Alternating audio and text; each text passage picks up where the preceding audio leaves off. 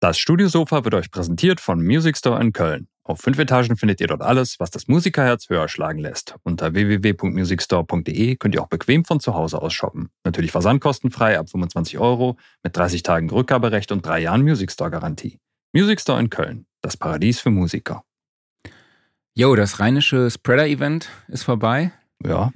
Wir haben uns, genau, wir haben sowohl äh, an Kamelle als auch reichlich Viren ordentlich bedient. Ja, war gut. Äh, ja, ja, wir haben alles gegeben, so. Und Frau alles war bekommen? Die ganze Zeit während, während der Pandemie immer sehr, sehr vorsichtig. Jetzt hat sie einmal das Haus verlassen und äh, uns schön, wie gesagt, nicht nur Kamelle mitgebracht, aber äh, ja, es könnte also sein, dass mir gleich auch hier so ein kleiner acht Monate alter Rotzbeutel einfach ins Büro gehalten wird und äh, um den ich mich dann kümmern muss.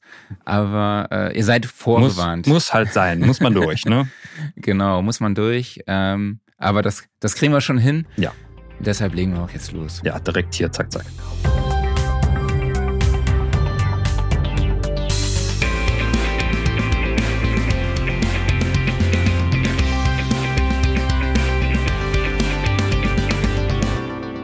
Studiosofa, der Sound and Recording Podcast, Ausgabe 146. Hallo an alle da draußen. Schön, dass ihr in dieser Woche wieder dabei seid.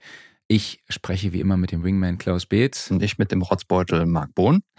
Ja, noch habe ich es nicht. Also kann nicht mehr lange dauern. Aber äh, ich bin auf einem guten Weg, glaube ich. Ähm, wir haben heute Nikolaus Müller und Sascha Eigner zu Gast. Nicht nur von Jupiter Jones, sondern ihr beiden seid Jupiter Jones. Hallo, schön, dass ihr dabei seid. Dankeschön. Hallo. Hello. Hey, guten Morgen. Guten Tag.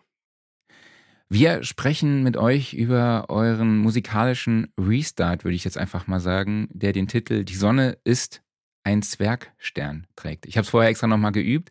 Äh, ich kann es jetzt richtig aussprechen. Ähm, ja, ihr gebt uns einen Einblick in den Songwriter und den Aufnahmeprozess sowie die gesamte Produktion bis hin zum Mixing und Mastering. Also ich stelle euch zumindest mal Fragen dazu.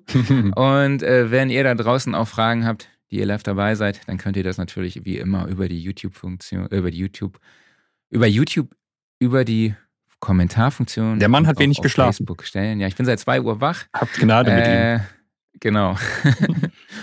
Aber ihr kennt das ja mittlerweile, von daher alles gut. Ähm, ja, ich muss gestehen, dass ich schon ein kleiner Fanboy bin. Ich verfolge euch schon seit Anfang der 2000er. Ich habe auch euch schon, euch schon öfter live gesehen, äh, unter anderem auch 2004 beispielsweise auf meinem Lieblingsfestival Rocco del Schlacco. Ich weiß nicht, könnt ihr euch an das Event äh, Festival erinnern oder äh, habt ihr hoffentlich positive Erinnerungen dran? Ich habe ich hab neulich noch von der legendären Rocco del Schlacco Liona-Pfanne erzählt. Also ja, Ah. wir können uns, glaube ich, sehr lebhaft erinnern, ja. Sehr gut, sehr gut. Ach so, nicht, Niki, äh, hab, da gab es doch irgendeine Band, ähm, ähm, die da gespielt haben, ähm, wo, ach, wie heißen die nochmal? Die, äh, ähm, weißt du, wo du erzählt hast, dass die immer so gegen Kapitalismus sind und so und die dann im, im, im Strike Anywhere dann, bestimmt. Ah, und dann, nee, und dann in ihrem Bus, nee, ein anderer, so ein ganz unsympathischer Typ. Ach so. irgendwie, Äh, ähm, in, in seinem Bus irgendwie mit einem mit einem MacBook oder irgendwie sowas, keine Ahnung, rumgerannt ist und irgendwie voll so ausgestattet war und irgendwie aber auf der Bühne irgendwie so Antikapitalismus ist. Und, dann, Ich äh, befürchte, ich befürchte jetzt seit, seit, weiß ich nicht, seit mindestens 25 Jahren oder nach mindestens 25 Jahren Punkrock, dass das ganz häufig so ist, dass die größten Antikapitalisten die dicksten MacBooks haben. Aber ja, das, äh, ich, ich erinnere mich dunkel, aber ich weiß den Namen der Band nicht, sonst würde ich ihn jetzt sagen. Keine also ich Scham. weiß nur, ihr habt da mit äh, den Donuts, die waren auch da, ein International Noise Conspiracy war dabei. Ja, genau, die, die, genau die waren Die meinst du? Oh. Ja, genau. Ah. Dennis ja. Nixon jetzt, der, der. Ja, genau. Das, ja, das kann wohl sein. Okay. Ja, und Sascha, ich habe dich auch schon in deinem Studio besucht in Hamburg, beziehungsweise in deinem alten Studio. Aber du bist jetzt auch umgezogen. Erzähl doch mal, wie Genau, sieht dein also- Studio jetzt aus? Genau, das alte Studio war in Hammerbrook. Äh, das habe ich mir mit dem, äh, mit einem der ähm, Trash Monkeys geteilt und dem Tobi, das der war der dritte äh, im, im, im, in der Runde, mit dem wir das Studio betrieben haben. Oder jeder hatte so ein Einzelstudio. Und da gab es leider einen Wasserschaden. Da hat jemand sich überlegt, wir bauen auf das Dach noch irgendwie eine Etage drauf und hat leider nicht so richtig äh, frische Leute engagiert, die das gebaut haben. Die haben da irgendwelche Löcher ins Dach ge gemacht und da Oh. hat es dann irgendwie, wie es in Hamburg öfter mal ist, geregnet. Und ich kam irgendwie äh, an einem Samstag morgens in das Studio und dachte so, hä, hier ist irgendwie, hier hört sich so an, als würde jemand duschen. da bin ich, in das, äh, bin ich aus der Oh. Küche in das, in das Studio von Tobi gegangen äh, und da war quasi ein Wasserstrahl, der die ganze Nacht durch die Decke genau auf ein riesiges Mischpult drauf äh, Oh. sich ergossen hat. Das ganze Studio stand unter Wasser und äh, auch bei Dennis von den Trash Monkeys, ähm, das war auch so ein Vintage-Studio, wo wirklich alte, unfassbar alte, tolle Geräte standen, war alles feucht und nass und ähm, ja, und die konnten dann mussten dann leider das Studio aufgeben. Es hat über Jahre hingezogen mit äh, Versicherungsstreit und so und Vermieterstreit.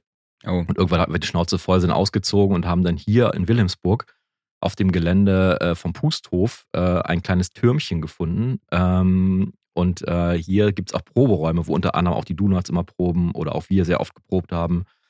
Und der gute Lars von Willems Rock ähm, hat uns angeboten, ob wir nicht dieses kleine Türmchen hier übernehmen wollen, weil hier war ein kleiner Proberaum drin, der aber nicht mehr so viel genutzt wurde. Und ähm, dann haben wir äh, Anfang 2019 angefangen, äh, dieses, äh, dieses Studio hier komplett von nichts aufzubauen. Also quasi hier waren nur blanke Wände drin. Ähm, und hier haben wir äh, Böden, Wände, also unten ist eine Raum-im-Raum-Konstruktion, ähm, der Aufnahmeraum unten und eine Küche reingebaut, eine Toilette reingebaut, hier oben die Regie reingebaut. Und ähm, das hat sich jetzt über ein paar Jahre hingezogen und jetzt sind wir so weit, dass wir einigermaßen fertig sind mit diesem Studio hier in Wilhelmsburg. Okay. Das heißt, die Regie, in der damals Olaf Opal gemischt hat, die stand dann unter Wasser, oder? Nee, Go- Gott sei Dank die nicht, weil das war Okay. mein Raum. Äh, ja, das war der einzige Raum, der verschont geblieben ist. ähm, Okay. und also das wäre echt eine Katastrophe gewesen, weil ich habe auch sehr viele alte Instrumente und so äh, Vintage-Equipment zum Aufnehmen und so. Das, das wäre, ich glaube, ich hätte leider einen Strick nehmen müssen, Ja. weil das, das kannst du nie wieder irgendwoher organisieren und, das äh, hat auch eine Arsch voll Geld gekostet und äh, das, ich bin Gott sei Dank verschont geblieben.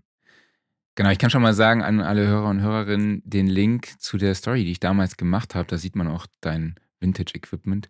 Packe ich Und auch nochmal auch mein- in die mein- Shownotes. Und man sieht auch den Bart, Den den, Bart. den, ich wirklich, den habe ich gestern gesehen, den ich aber wirklich noch immer wieder sehr erstaunlich fand. Find. Der war schon, Mächtig. War schon lang. ähm, aber das war schon krass. Ich war, ich war ja, glaube ich, nur zehn Sekunden in diesem Raum, weil dort so laut gemischt wurde, dass ich es dort gar nicht ausgehalten habe. Ich we- weiß nicht, ich kenne keinen Menschen wie Olaf Opal, der so laut einfach abhört. Das tat schon echt weh, ne? Ich stelle mir das so bildlich Ja, da- ein bisschen wie den Anfang von Zurück in die Zukunft vor, oder? Das mit dem, mit dem riesigen Gitarrenverstärker von, von Emmet. Ja. Genau, und dann Aber erstmal ich muss zehn Meter dazu nach hinten. sagen, ja, genau. Ich muss dazu sagen, Sascha ist aber auch ist ganz exakt genauso. Also diese Yamaha-Böckschen, die er da stehen hat, die, die springen immer so circa 30 Zentimeter von den, von den Boxenständern hoch, weil der, der Mann hört auch so unfassbar laut ab. Immer. Ja, genau. Also das ist, also ich habe eine, ich habe eine sehr große Sympathie für Olaf Opal. Äh, toller, also, also nicht nur deswegen, also nicht nur deswegen, sondern auch wegen vieler anderer Dinge, weil er so ein wirklich unfassbar musikalischer, toller, auch toller Mensch ist und sehr, sehr viel Ahnung von Musik hat. Äh, aber das, äh, das eint uns auch, dass wir gerne sehr laut Musik hören. Das muss, Das Musik muss leben irgendwie. Das funktioniert über Lautstärke bei mir. Wir, wir hatten äh, neulich, äh, haben wir, also Ende letzten Jahres haben wir so ein, so ein Meeting, so, ein, so, ein, so ein, eine Fangeschichte quasi im Studio gehabt, zweimal, wo, ähm, wo äh, Menschen sich quasi äh, ein, ein ähm, wie nennt man das, so einen ersten Einblick aufs Album, also so ein Pre-Listening quasi äh, reinziehen konnten. Und das, da habe ich die ganze Zeit echt Sorgen gehabt, dass wir da mit, mit mehreren Klagen rausgehen aus der Nummer. Weil es auch da, selbst da so laut war. Aber naja, nu. So. Bis jetzt ist nichts passiert. Vielleicht sind ja auch alle einfach danach, also nicht mit, mit Hirnblutungen. nach Hause. Wahrscheinlich. Also bei Also mir meine war es Ohren- kurz vor knapp. Meine Ohren sind auf jeden Fall noch gut. Es gibt ja äh, bei TikTok immer die, äh, manchmal solche Videos, wo man seine Ohren testen kann, ne, mit diesem lauten Ton. Äh, mit diesem, nicht mit diesem, diesem Ton, der immer irgendwie wird ja. oder so. Die Frequenz immer. Und ähm, ähm, also meine Ohren, also irgendwann hört es auf bei so 25 oder so. Also äh, Ach, krass. 25 Jahre. Ne? Also irgendwie, Mhm. die scheinen noch okay zu sein. Siehst mal, Ich höre noch wie ein 18-Jähriger. Jetzt denk mal darüber nach. Du bist noch ein paar Jahre jünger als ich. Ja, aber das, das ist jetzt, aber das geht sich aber nicht aus. Ich war neulich auch beim Ohrenarzt, weil ich so eine äh, Entzündung hatte und dann wurde auch so ein Hörscreening bei mir gemacht, weil ich dachte so, oh mein Gott, wenn jetzt rauskommt, dass ich überhaupt gar nichts mehr höre, so, aber ich höre auch sehr, sehr gut. Ja. War ich ein bisschen beruhigt. Ähm, auf eine, bevor wir nochmal zum Thema kommen, muss ich euch nochmal auf eine Anekdote ansprechen. Beziehungsweise, ich meine, viele kennen ja äh, eure Hitsingle, nenne ich es jetzt einfach mal still, von dem self-titled Album Jupiter Jones dem Jahr 2011, äh, die ihr zusammen mit Wolfgang Stach produziert und auch im Marweg aufgenommen habt. Ähm, Wolfgang ist äh, ein, enger Vertrauter von Sound and Recording, nenne ich ihn jetzt mal, war auch schon öfter hier zu Gast im Stream oder im Podcast. Ähm, und es gibt ja diese besagte Anekdote, Nikolas, dass er dich in den Bus geschickt hat, um nochmal an der Hook zu schrauben, äh, zu still oder auch an dem Text, weil der vielleicht vorher nicht so ganz passend oder nicht, nicht ganz kommerziell war. Kannst du dich daran erinnern? Naja, also es gibt, äh, es gibt zu still tatsächlich die ein oder andere Anekdote, vor allem, vor allen Dingen was den Text angeht. Ähm, der Song war schon so in den Grundzügen fertig beim Album davor tatsächlich. Okay. Und ähm, da ging es aber in dem Text, das hat Sascha mir irgendwann mal erzählt, das habe ich erfolgreich verdrängt, ging es wohl um eine, um eine ältere Frau, die irgendwie dann mit irgendwie Probleme mit dem Gehen hat und deswegen äh, vereinsamt, weil sie nicht mehr die Treppe runterkommt. Irgendwie sowas. Was jetzt ein sehr nischiges Thema ist tatsächlich, wobei wir ja auch alle immer älter werden, so die ganze Menschheit wird ja immer älter. Vielleicht wäre das eigentlich der der größere Hit gewesen. Mhm. Wir werden es niemals herausfinden. nein, ich glaube, ich glaube nein. ich denke auch. Ähm, genau, und dann ist der, also der, der hat so ordentlich vor sich hingegärt, dieser Song. Das stimmt, okay. das stimmt. Und dann habe ich aber tatsächlich, und das ist für mich so eine, ähm, fast so ein, so ein wie, wie so ein Augenzwinkern vom Schicksal. Ich habe ein Thema angefasst, das ich eigentlich gar nicht anfassen wollte, nämlich den Tod meiner Mutter. Hm, und dann okay. wurde das plötzlich zum Thema für diesen Song. Und, ähm, und damit hat es dann auf einmal funktioniert. Und ich gucke mir den noch jedes Mal an, wenn wir den live spielen irgendwie und, und denke über den Text nach und weiß auch nicht, was daran jetzt irgendwie, warum das so funktioniert hat, zumindest textseitig, aber irgendwie scheint alles gesagt zu sein, was ich, was ich sagen wollte und vielleicht haben das dann die Menschen irgendwie mitgekriegt. So. Also ich, ich weiß noch, dass, äh, also du hast mir, wir haben hier, wir schicken uns immer so äh, MP3s hin und her, ne? Und ähm, mhm. ich weiß noch, dass du äh, den, den Song dann mit dem Gesang zurückgeschickt hast. Ich glaube tatsächlich, es ist fast eins zu eins übernommen worden. So, das war ein anderer Song, sage ich gleich noch was zu, was du meintest eben. Okay.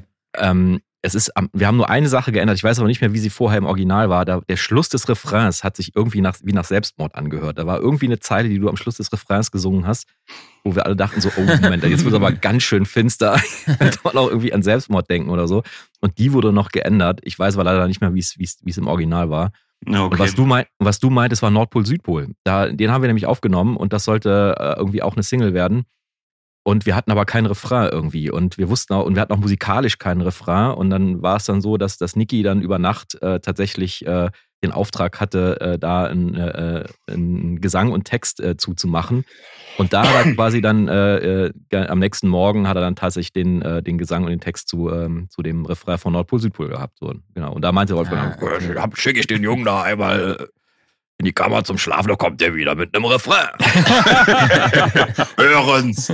Will noch einer, will noch einer ein Espresso, vielleicht ein Kompresso. ja. ja, ja, Wolfgang. Kleine Hommage.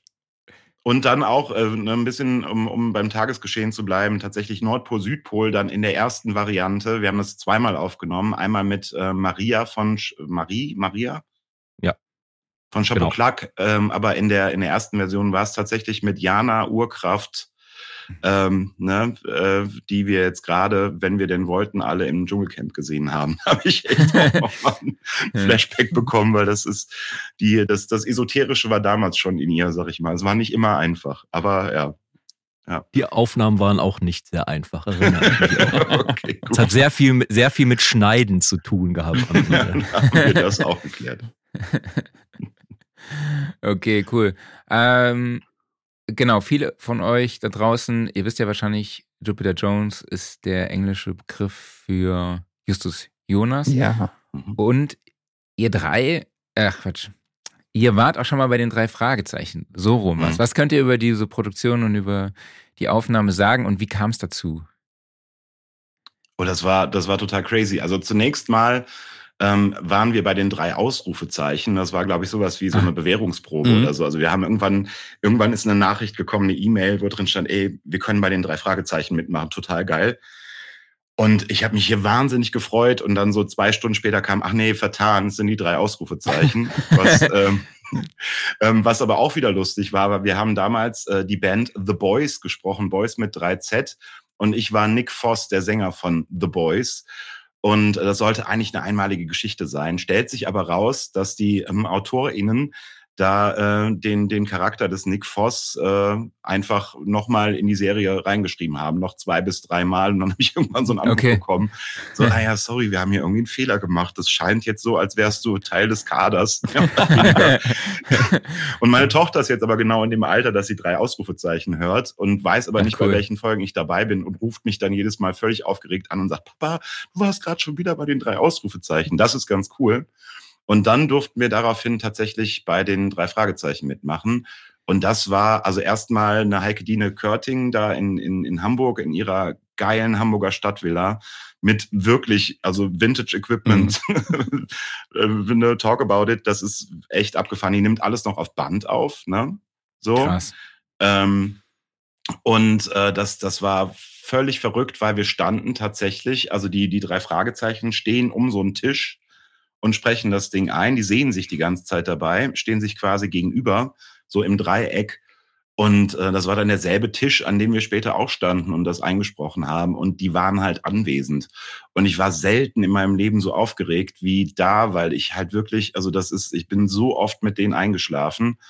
Und dann waren das aber einfach die nettesten und, und, und äh, kooperativsten Menschen der Welt, weil wir natürlich völlig unbeschlagen waren. Ne? Da stehen dann so, so drei Boys aus der Eifel und einer aus Hessen und versuchen möglichst akzentfrei irgendwie was von sich zu geben. Und das war schon, das war sehr, sehr schön. Ich fand das toll. Ja. Kann ich mir absolut. Da sitzt tatsächlich, Sorry, da sitzt tatsächlich, da sitzt tatsächlich hier jemand im Keller, ich glaube, das ist eine Dame, äh, äh, von dieser, von dieser äh, Millionenvilla und sitzt in so einem Räumchen und schneidet mit Schere und Kleber äh, dann an hier diese Bänder und so, ne? Also wenn die schneiden, so, ne? Das ist total abgefahren. Oder auch ja. die Geräusche, die, die ähm, benutzen keine PCs für irgendwelche Geräusche einzuspielen oder sich runterzuladen oder so, die machen alles selber. Da häng, hängt ein riesiges, riesiges Arsenal von irgendwelchen Dingen, womit die irgendwelche Geräusche nachmachen oder das Treppenknarren. Sie meinte, sie wüsste gar nicht, wie vielen Aufnahmen schon das Treppenknarren von dieser von diesem, äh, von diesem, äh, von diesem Treppenhaus äh, auf welchen Aufnahmen ist und so. Das ist äh, schon, war schon echt beeindruckend. Also diese, ja. Dieser ganze Keller war vollgehängt mit goldenen Schallplatten. Also ich habe noch nie in meinem Leben so viele goldene Schallplatten auf einen Haufen gesehen. Es ist wirklich unfassbar. Das war echt völlig crazy. Und dann durfte ich danach aber im äh, vorletzten Jahr, habe ich das eingelesen, durfte ich die Silberne Spinne im Rahmen der äh, dieser ähm, so und so liest, ne, auch mit mit so Namen wie was weiß ich, äh, wer war da alles dabei, äh, Böhmermann und äh, Bastian Pastewka und hast du nicht gesehen. Ähm, und dann werden halt diese Bücher vorgelesen. Das durfte ich dann tatsächlich nochmal machen in der Lauscher Lounge bei, bei äh, Oliver Rohrbeck. Der ist allerdings leider äh, zu dem Zeitpunkt, glaube ich, selber irgendwie auf Tour gewesen oder so. Aber das, äh, ja, also crazy. Für jemanden, der tatsächlich da hinten stehen, äh, ihr seht es jetzt nicht, aber da hinten stehen die äh, drei Fragezeichen Playmobil-Figuren und so. Also da jemand, der, der wirklich weite Teile seines Lebens mit den drei Fragezeichen verbracht hat, ist das, glaube ich, der größte Ritterschlag. Und eine der Sachen, auf die ich am häufigsten angesprochen werde. Ist dann alles scheißegal, eine Echo gewonnen, weiß ich nicht, Platin-Schallplatte, so Sachen, die, da hatten wir ja irgendwann mal das Glück, dass wir das alles irgendwie mal gekriegt haben. Aber ich werde am häufigsten darauf angesprochen, dass ich mal bei den drei Fragezeichen dabei war. Das finden alle viel, viel besser als den Rest und ich ehrlich gesagt auch. ja, kann ich absolut verstehen, weil Sehr cool. das Lustige ist, ich bin auch riesen drei Fragezeichen-Fan. Und meine Frau, die hat in ihrer Kindheit niemals drei Fragezeichen gehört, was natürlich ein tierischer Fehler ist. Das korrigiere ich gerade. Und wir hören halt gerade wirklich von Folge 1 alle brav durch und sind gerade irgendwie so um die 180 rum. Das heißt also, die GPS-Gangster, wo ihr dabei seid, äh, das ist noch nicht so lange her. Und mhm. äh, ja, das muss ich ihr gleich dringend mal erzählen, beziehungsweise wir hören die Folge nochmal nach. Mal gucken, ob ich euch ja, erkenne. Es, es muss man äh, dazu auch ehrlich gesagt irgendwie noch mit anmerken, dass das nicht die beste Folge aller Zeiten ist, aber äh, egal, alles Das macht nichts. genau. Okay, kommen wir zum Thema. Aber ich glaube, Sascha ist äh, eingefroren. Ah, jetzt sehen wir ihn. Ich hoffe, du hörst uns noch. Guck mal, Ja, Sascha ich macht so ein genau. bisschen Action-Cam da noch so parallel. Der. Ja, Ja, ja. ich keine Ahnung, was passiert ist. Äh, Hier in Wilhelmsburg ist manchmal, vielleicht fährt einer mit einer Schubkarre über die Internetleitung, ich weiß es nicht. Ja, das ist äh, Technik. Wir sind das hier gewohnt im Stream. Das ist Ja. echt, ähm, wir kriegen das hin. Ähm, ja, wenn wir jetzt zum Thema kommen, die Albumproduktion von Die Sonne ist ein Zwergstein. Oh, Stern. Stern, schon wieder, ey. Es kann doch echt nicht wahr sein, ey. Ich hab's vorher. Aber das hat, das, äh, sorry, dass ich dich unterbreche, aber das hat der Moderator von, wann war es beim Morgenmagazin, glaube ich, ne? Der hat genau auch das gesagt. Das scheint Echt? irgendwie. Ja, Ja, und ich weiß gar nicht warum. Ich habe das noch nie so genannt, weil ich weiß, ich kenne den Begriff Zwergstern, äh, habe mich vor zwei Jahren intensiv damit beschäftigt, aber ich weiß heute auch nicht, was da los ist. Aber äh, ich hoffe, ihr habt das Nachsehen. Warum hast du dich vor zwei Jahren noch- intensiv mit Zwergsternen beschäftigt? Bist du irgendwie. Hast du studiert nochmal? Oder? Weil ich den Begriff, ja gut, meine Band heißt Mondpilot. Äh, ich habe so ein bisschen, bin da sehr, sehr interessiert einfach. Und ja, hast du erstmal Begriff- recherchiert, ne? Ja, der Begriff Mond. kam irgendwann mal, mal äh, auf und dann habe ich das natürlich recherchiert. Ne? So, so Hm. Berufskrankheit wahrscheinlich. Das heißt, können wir Ähm, vielleicht so eine neue Rubrik machen, dass du irgendwie jede Woche ein bisschen was über das Universum erklärst? Ja, genau. Geil. Mache ich.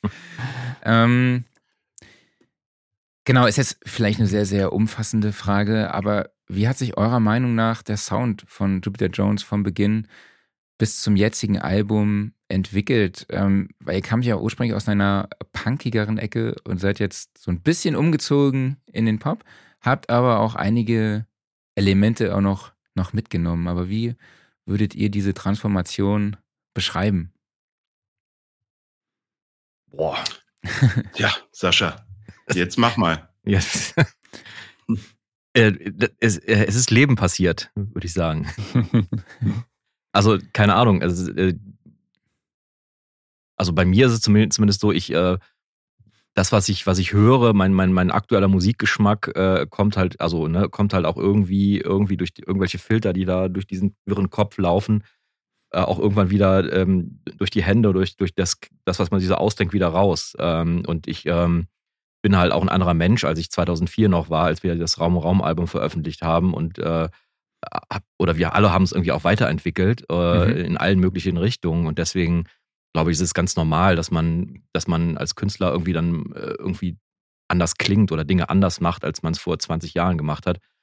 Fände es auch echt ein bisschen gruselig, wenn man, oder ich fände es total lame, wenn man immer das Gleiche machen würde. Also ich liebe die Ramones und auch, ähm, keine Ahnung, alles, was sie gemacht haben.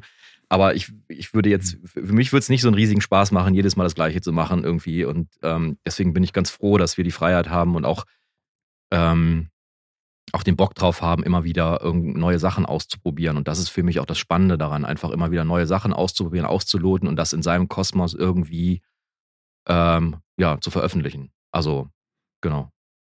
Ja. ja, ich glaube, streng genommen haben wir tatsächlich irgendwie, also es klingt natürlich alles anders, aber eigentlich haben wir alles gemacht wie immer. So, also wir haben früher auch nie anders Songs geschrieben als jetzt. So, Sascha hat in den in über 90 Prozent der Fälle die Musik irgendwie beigesteuert und ich halt die Texte und, ähm, und die Gesangsmelodien. Und dann haben wir das zusammengeschmissen und dann kamen Jupiter Jones Songs dabei raus.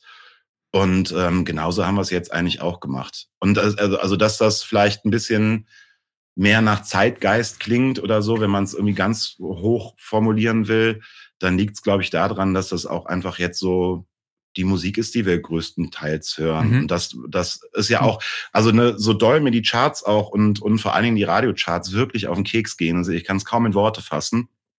Das äh, ist, ich, ich finde ganz, ganz viel davon, ehrlich gesagt, und das klingt jetzt nach alten weißen Mann, der ich ja auch fast bin, aber ich finde ganz viel davon echt räudig so. Aber ich finde, es gibt halt, also wenn man sich mit, mit Einflüssen versorgen will, ist das eigentlich eine sehr, sehr gute Zeit dafür. Weil, weil irgendwie so, auf der einen Seite klingt Musik super einheitsbreich für mich. So, wenn ich das Radio anmache, dann kann ich manchmal nicht unterscheiden, was gerade abgeht. Auf der anderen Seite ist aber, ist aber Musik so super divers geworden, finde ich. Also es kommt so aus allen Richtungen, kommen irgendwie so kleine, wie so Gewürze, die man in so einen Song reinschmeißen kann. Und ich glaube, das haben wir diesmal einfach gemacht und haben ganz viele Gewürze genommen, die wir vielleicht vorher noch nicht hatten. Und deswegen schmeckt die Suppe ein klein wenig anders. Mhm. Aber ähm, eigentlich haben wir alles gemacht wie immer. Nicht schlecht. Sascha, du hast gerade sehr schön gesagt, es ist Leben passiert. Und äh, Nikolas, du bist ja 2014 hast du eine Pause gemacht und jetzt habt ihr euch mhm. wieder zusammengefunden. Und in der Zwischenzeit ist ja auch einiges an Leben passiert. Also musstet ihr euch danach auch musikalisch noch wieder neu zusammenfinden oder hat das quasi einfach so wieder funktioniert? Das hat aber das war. Also ja. Oh, äh, mach, mach okay. Ähm, ja, das war ehrlich gesagt, ich fand es fast verrückt einfach, weil ähm, das, also wir haben uns fünf Jahre lang tatsächlich gar nicht gesprochen. Mhm. Also ich bin 2019 nach Hamburg gefahren, wir haben zusammen acht Stunden an, an Saschas Kü Küchentisch gesessen und auch tatsächlich Tabula Rasa gemacht und danach war es wieder gut und wir haben beschlossen, wieder Musik zusammen zu machen.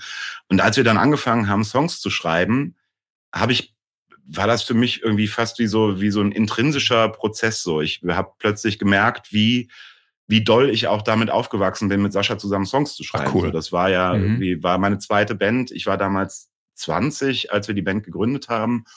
Und ähm, irgendwie war das dann also ja auch zwölf Jahre lang, ja genau, zwölf Jahre lang das Normalste von der Welt mhm. für mich, dass wir zusammen Songs schreiben. Und dann habe ich aber im Nachgang aus der Zeit gehört, in der Sascha versucht hat, mit anderen Leuten Songs zu schreiben und habe da mit einem von mir sehr geschätzten Künstler gesprochen, der da auch mit am Start war und der meinte, ich habe nie verstanden, was der von mir will, musikalisch. das ist das ist so, das war so ein großer großer Unterschied äh, zwischen dem, was ich mache und was er macht und auch die ganze Herangehensweise.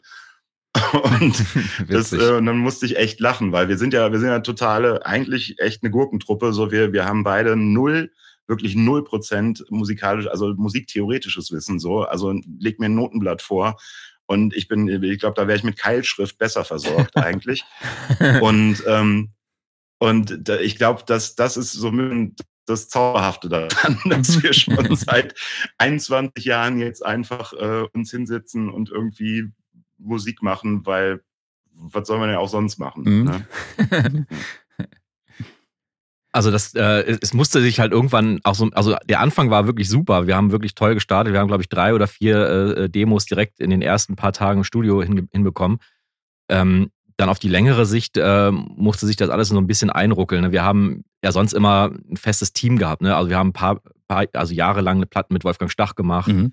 Ja, und ähm, das war halt so also man wusste halt schon ganz genau, was auf einen zukommt. Man wusste ganz genau, äh, was der andere von einem will oder ne, was man selber äh, beisteuern kann und so. Und jetzt war es halt eine komplett neue Situation, neues Studio ähm, und wir haben ein paar Sachen ausprobiert. Wir haben ausprobiert, zum Beispiel mit einem sehr guten Freund aus LA zu arbeiten, dem Arkadi Zaslavski. Das ist der Bruder von Z. Mhm. Ähm, und ähm, dann haben wir versucht, mit Blut äh, zusammenzuarbeiten. Das ist ein ganz toller äh, Berliner ähm, Produzent und Songwriter.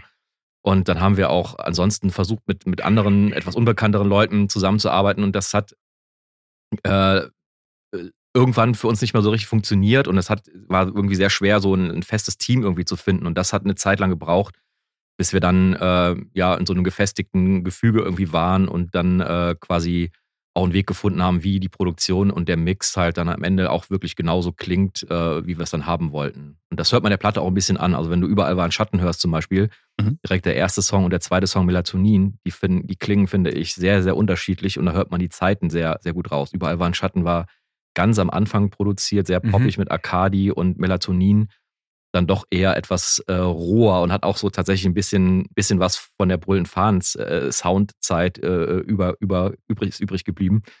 Ähm, und ähm, das war dann eher Richtung äh, hinteres, äh, letztes Viertel so. Und äh, so hat sich das eher so ein bisschen entwickelt über die ganze Platte so. Okay, war ich das auch wichtig, da externe Einflüsse noch mit reinzubringen? Ach nee, wir wussten eigentlich gar nicht, was wir, wir wussten, wir hatten gar keinen Plan, ehrlich gesagt. Wir haben einfach okay. ausprobiert. Wir haben, wir haben gedacht so, ey, Akadi ist ein guter Freund, also ein unfassbar krasses musikalisches Genie. Äh, der, der kann halt irgendwie, weiß ich nicht, glaube ich, gefühlt jedes Instrument auf der Welt spielen irgendwie äh, okay. und äh, ist ein totaler Musiknerd und dabei auch so ein herzensguter Mensch. Ähm, und wir haben einfach gedacht, ey, wenn wir das zusammen in einen Pott schmeißen, kommt irgendwas richtig Gutes bei raus. So und äh, ähm, das hat auch irgendwie eine gewisse Zeit funktioniert, aber ich glaube, das hätte nicht auf, auf eine ganze Albumlänge äh, funktioniert. Also wir haben mhm. da überall waren Schatten und äh, äh, Atmen und auch der wichtigste Finger einer Faust mit ihm zusammen gemacht, die auch, finde ich, natürlich sehr, sehr poppig klingen, also mit die poppigsten Songs auf dem ganzen Album sind. Ähm, Aber irgendwann haben wir gemerkt, dass wir gerne noch so ein bisschen mehr Schmutz und mehr Rohheit äh, irgendwie hätten, was uns auch natürlich immer ausgemacht hat. Und äh, Ja. Das hat irgendwie nicht so richtig funktioniert. Und das deswegen mussten wir dann irgendwie einen neuen Weg wieder gehen. So. Und, ähm, und haben neue Sachen ausprobiert, einfach, ähm, um zu schauen, ob, ob das irgendwie si- sich am Ende gut anfühlt. Und dann sind wir am Ende äh, ja, bei einem ganz anderen Konstrukt gelandet, einfach. Cool. Das Album wurde ja durch eine Crowdfunding-Kampagne finanziert. Ähm, wie entstand denn die Idee und wie sah die Kampagne aus? Naja, also initial ging es uns tatsächlich so, dass wir, wir haben mit einigen Labels gesprochen und äh, das natürlich in einer wahnsinnig schwierigen Zeit. Also es war gerade irgendwie so eine erste oder zweite Corona-Hochphase und, und äh, es äh, war, sag ich mal, die Gespräche waren etwas zäh und da haben wir dann aber auch gemerkt, dass wir gerne echt auch selbstbestimmt da dran, dra- da dran würden. Mhm. So. Vor allen Dingen, weil wir uns ja gerade auch erst neu gefunden haben. Ne? Und Ja. das mit dem Songwriting eben, also wir haben beide Familie, wir haben beide Töchter. Ähm, ich habe noch irgendwie drei andere Jobs und solche Geschichten. Also irgendwie war klar, dass wir das jetzt wahrscheinlich nicht auf die Reihe kriegen, uns mal drei Monate im Proberaum zu verschanzen und danach mit einem kompletten Album rauszukommen. Mhm. Und da war es für uns tatsächlich das Gangbarste, dass eben auf dem Label, das die Band ja auch schon quasi seit fast be- Anbeginn der Band äh, begleitet und auch von, von Sascha geführt wird, also Mathildas und Titus rauszubringen. Dann ist natürlich aber Kohle ein Thema. Ne? Also das äh, ist jetzt eben, es ist kein Schnäppchen selbst. Äh, wir hatten das große Glück, eben bei Sascha produzieren zu können und so und, ähm, und da viel Zeit zu verbringen. Aber ähm, billig, sage ich mal, war es trotzdem nicht. Mhm. Und dann haben wir eine Crowdfunding-Kampagne nachgedacht. Dazu noch tatsächlich aus dem Grund, weil wir auch alles so nachhaltig wie möglich machen wollten. Also Okay. ähm, wir wissen alle, dass es dieser Tage total wichtig ist, irgendwie solche Deluxe-Boxen zu produzieren beispielsweise, ähm, weil sonst die Charts echt äh, in, in unerreichbare Ferne rücken. So, ne, das ist Mhm. äh, für all die, die es nicht wissen, die GfK bemisst quasi die Chartplatzierung nicht an den verkauften Einheiten, sondern am Umsatz. Also das ähm, bedeutet, wenn du ein teures Produkt hast und davon echt einige verkaufen kannst, dann hast du eine gute Chance, hoch in den Charts anzukommen.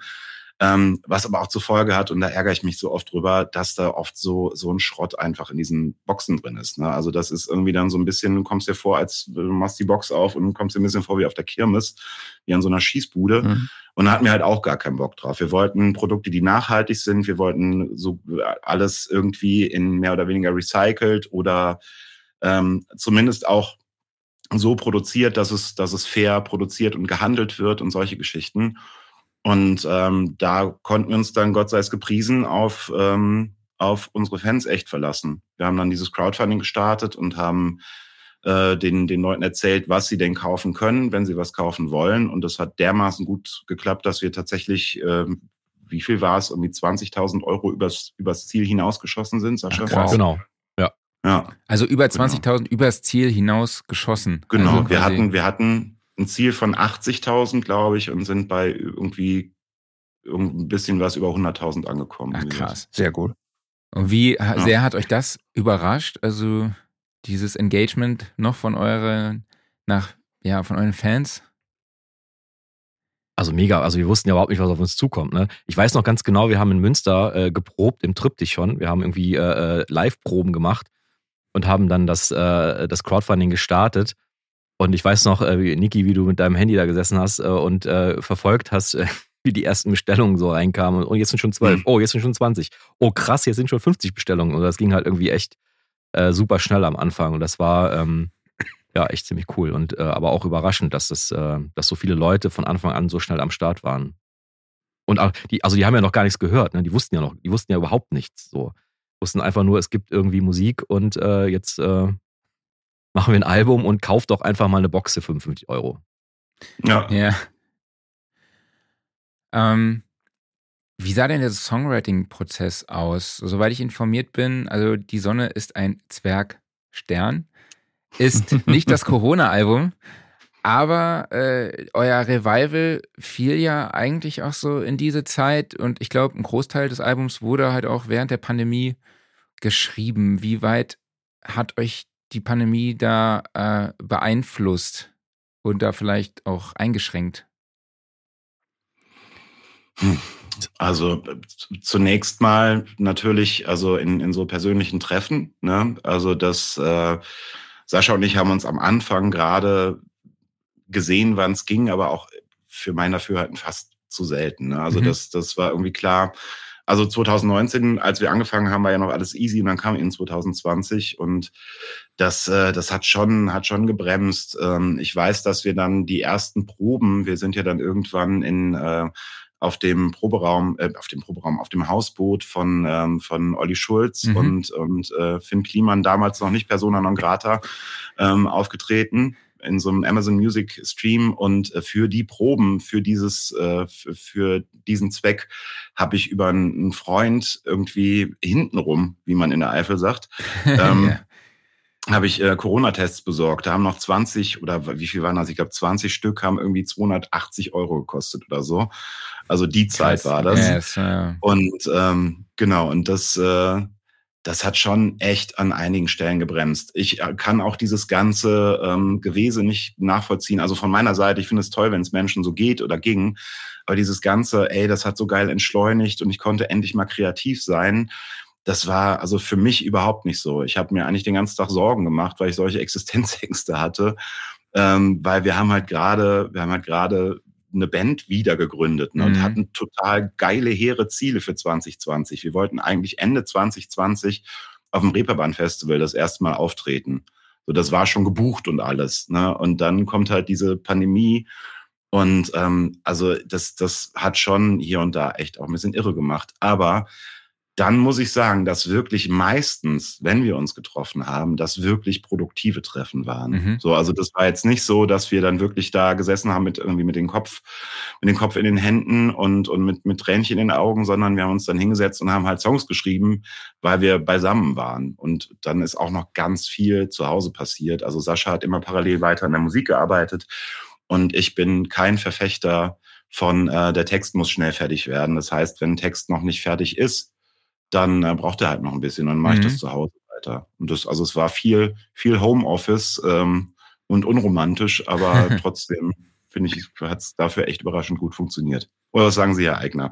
Ja, auf jeden Fall. Also es hat, hat schon irgendwie das Gemüt ganz schön gebremst irgendwie. Also ich finde auch dieses, also wir sitzen natürlich jetzt hier wieder in so einem Chat, äh, in so einem, in einem, äh, in so einem Videochat das hat, war ja irgendwann mal äh, so der, der Normalfall und ich finde es furchtbar. Ich finde es ganz, ganz, also ich finde es jetzt toll mit euch, ne, hier zu sehen. äh, oh, hier, oh, zack, ist er jetzt weg. hat er, äh, genau, das ist, er findet es furchtbar und schon war er weg. Äh, schon war er weg. Nein, hier hat, hier hat dummerweise jemand angerufen. Ähm, äh, genau, ich, äh, ich finde äh, find diese, diese, diese Video-Treffen und so eigentlich ganz furchtbar. Ich kann sie nicht mehr, sie hängen mir zum Hals raus. Äh, ich finde es halt viel geiler, wenn man einfach in einem Raum zusammensitzt und irgendwie irgendwas bespricht oder irgendwelche Dinge macht und so. Und äh, das und, und, und diese ganze Situation einfach, die hat das Gemüt einfach so belastet. Und das ist natürlich keine gute Voraussetzung, um so richtig frisch und künstlerisch kreativ zu sein und ja. so voranzugehen und so. Und das, deswegen hat sich halt einfach unter anderem wie, wie ein Kaugummi einfach hingezogen. Dann kamen noch Corona-Erkrankungen und ich habe dann drei Monate flach gelegen, so richtig und äh, war irgendwie raus. Und äh, wir waren super viel unterwegs. Das, das, also Gott sei Dank, wir haben die, äh, diese beiden Corona-Sommer äh, ähm, super viele Konzerte spielen können, Gott mhm. sei Dank. Ähm, und dann ist man halt irgendwie, ne, wir haben dann auch wieder Familie und äh, irgendwie andere Sachen zu tun, dass man da auch wieder gebremst wurde und deswegen hat sich halt einfach echt ganz schön lange hingezogen. Also so lange, wie es sich noch nie hingezogen hat. Äh, also während wir ein Album gemacht haben. So. Und ähm, bin auch ehrlich gesagt ganz froh, dass das Ding jetzt endlich raus ist. So. dass, dass, man das irgendwie so abhaken kann und äh, die sagen kann, boah, ey, dieses war eine schwere Geburt, es war schön, es ist cool, dass es, dass es, dass es irgendwie so geworden ist, wie es geworden ist, aber äh, das, so braucht man es nicht nochmal. Gerne. Ihr habt eben ja schon mal verschiedene Produzenten äh, erwähnt, mit denen ihr jetzt zusammengearbeitet habt. Könnt ihr noch einmal kurz auflisten, wer hat produziert und wie sah so die gemeinsame Zusammenarbeit jeweils aus? Ja, die war halt auch ähm, äh, zum Teil auch äh, also so remote, ne? Also das, mhm. äh, der, der Arcadi ist halt in Los Angeles ähm, und ähm, es ist meistens so gewesen, dass ich hier einen Song ähm, fertig gemacht habe, also in der Anfangszeit, die ersten, die ersten paar Songs. Ähm, und dann habe ich das ähm, Arcadi äh, zum Mix rübergeschickt und Arcadi war eigentlich der, der Mischer der Platte. oder der, sollte der, der Mischer der gesamten Platte sein. Ähm, hat sich aber dann auch so, was die Produktion angeht, äh, quasi mit eingeklinkt und ähm, dann haben wir uns äh, die, die, Songs hin und her geschickt und er hat mal erste Sachen gemacht und dann haben wir gesagt, ja, cool so, nicht cool so oder das könnte man noch ändern. Ähm, und dann sind wir so Stück für Stück irgendwie so in die Richtung gekommen, wie es dann am Ende sein sollte. Ähm, genauso, also bei Blut war es ein bisschen anders. Blut ist mit einem, mit einem Kumpel, wie heißt der nochmal? 7K Calls, ne? Dieser? 7K Calls, genau. Geiler Typ. Äh, ähm, es, hier waren wir eine Zeit lang im Studio und haben dann zusammengearbeitet. Quasi und jeder hat so ein bisschen was in, in, in, äh, in Pott geworfen. Äh, und dann war das am Ende aber genauso wieder, dass ich es hier so vorbereitet habe, wie es sein soll, wieder zu Akadi geschickt und dann haben wir es mit Akadi letztendlich fertig gemacht. Äh, und dann irgendwann, als wir gemerkt haben, dass das alles irgendwie doch nicht so das, das Richtige ist, äh, haben wir halt eher umgeschwenkt, dass ich dann quasi mehr oder weniger alleine das, das produziert habe und dann hier im Studio fertig gemacht habe. Ähm, und dann habe ich einen oder haben wir einen äh, guten Freund aus Berlin angehauen, der Willi. Ähm, Wilhelm Breisch heißt der. Das ist, also kennt eigentlich niemand, ist ein ganz un recht unbekannter Mischer. Aber äh, ein wunderbarer Typ und ein wunderbarer, äh, ja, äh, äh, ja, der sitzt hier, also der kam halt hier an und ähm, äh, hat sich mit seinem MacBook irgendwo in eine Ecke gesetzt und hat einen Kopfhörer aufgezogen, hat so, so die Songs gemischt. Habe ich auch noch nie gesehen. Krass. äh, und äh, Kiko Maßbau macht das auch so. Ja, okay. Ja, der macht das im Zug sogar. Ja, mega. Also ich fand es super sympathisch und vor allen Dingen hat es den, den Workflow total vereinfacht, weil dann auch jemand hier im Studio gesessen hat der hat dann irgendwo unten im Aufnahmeraum gesessen oder in irgendwelchen Ecken hier im Studio und äh, hier oben habe ich irgendwelche Sachen äh, produziert, habe die ihm rübergeladen. Er hat dann sofort irgendwie einen Mix gemacht. Wir konnten das direkt hier oben abhören. Wir konnten uns zusammen besprechen, das soll so oder so oder es muss irgendwie anders sein. Oder das ist schon cool so. Und ähm, das hat dann so einen richtigen Flow ergeben so. Und äh, mhm. so sind wir dann irgendwann im, im, letzten Viertel des Albums richtig, äh, ja, ähm, hat es irgendwie so funktioniert, zumindest bei mir, wie ich mir das irgendwie immer vorgestellt habe. So. Cool. Ja. Nikolas, wie war's? Wenn wir. Achso, sorry. Nee, ich wollte ich wollte nur noch kurz. Ah. du zuerst. okay, na gut.